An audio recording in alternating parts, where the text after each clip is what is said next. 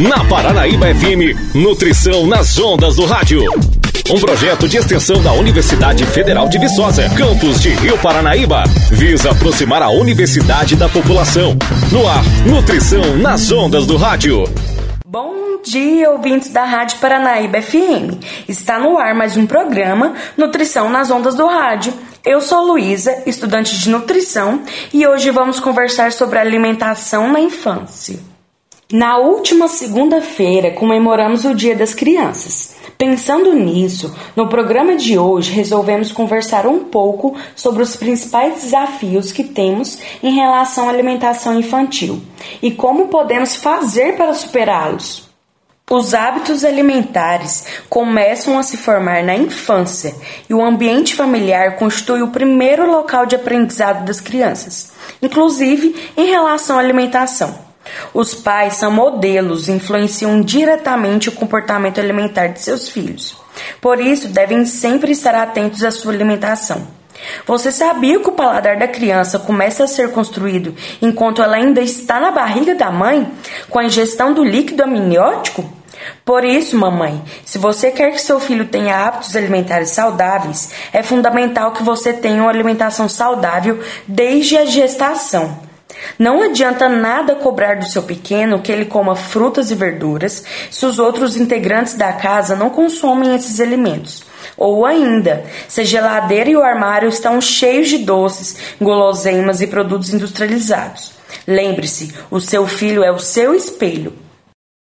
Infelizmente, o que vemos hoje é um aumento progressivo, logo na primeira infância, das doenças crônicas não transmissíveis ou seja, um número preocupante de crianças com obesidade, diabetes e muitos outros problemas de saúde. Isso devido principalmente à má alimentação e o sedentarismo, quando na verdade essa é uma das fases onde mais deveríamos nos preocupar com a alimentação, já que as crianças estão em fase de crescimento e desenvolvimento intelectual.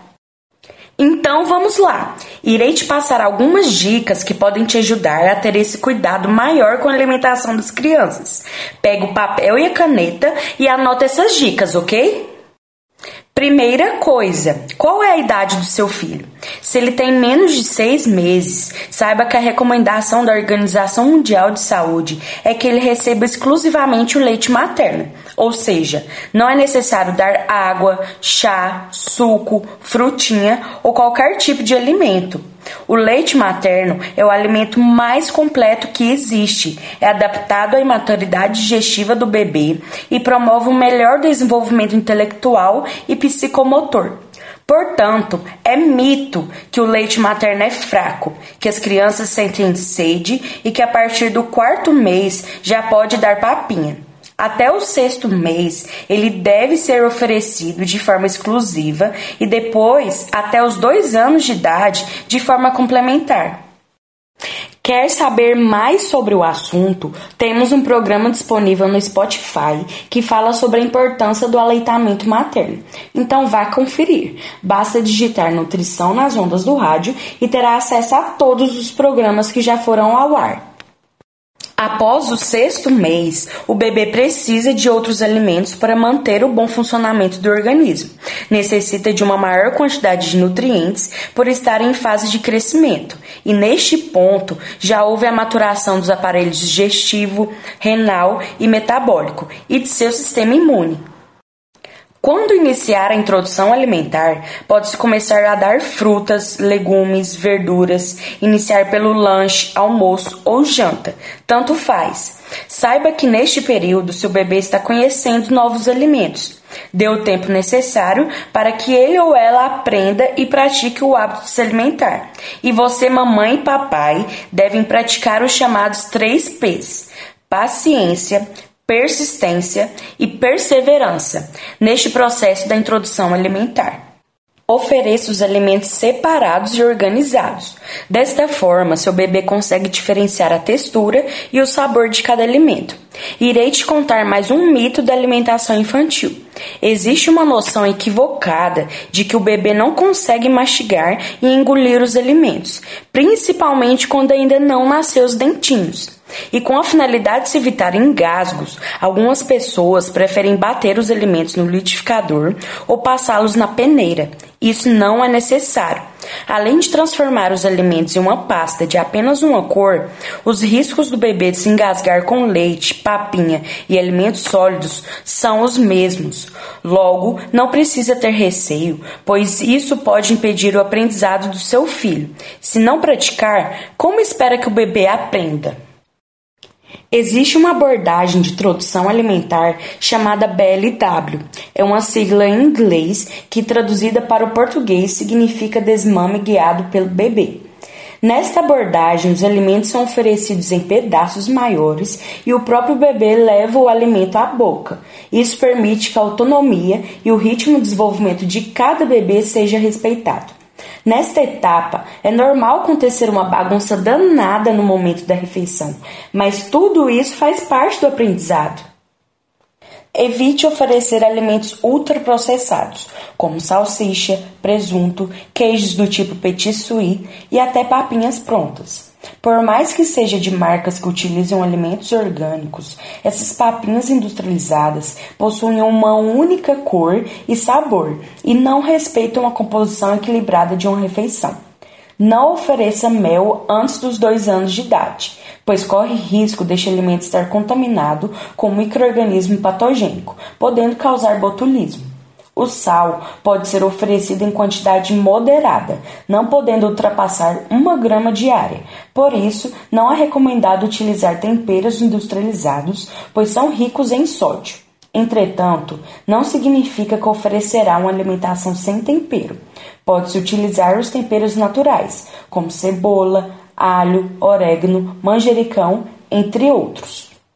Caso a alimentação da sua família seja equilibrada e sem excesso de sal, a criança pode comer os mesmos alimentos que a família a partir dos oito meses de idade.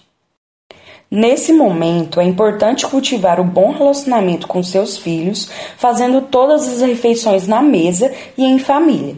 Deve-se incentivar o consumo de frutas ao invés de sucos e evitar bebidas açucaradas, como refrigerantes. Outra informação valiosa é que as crianças aprendem através de experiências e observando os outros. A família é o maior exemplo para as crianças. Como disse no último episódio, quer ver a mudança? Seja mudança. Muitos pais ficam extremamente preocupados e alegam que o filho está comendo pouco. E muitas vezes, através de ameaças ou recompensas, tentam incentivar os filhos a comerem tudo que está no prato. Isso pode atrapalhar o desenvolvimento dos sentidos da fome e saciedade da criança. Fique atento a isso. Não substitua as refeições por alimentos como bolos, bolacha, doces. Esses alimentos não oferecem os nutrientes de forma adequada e pode prejudicar o apetite da criança na próxima refeição.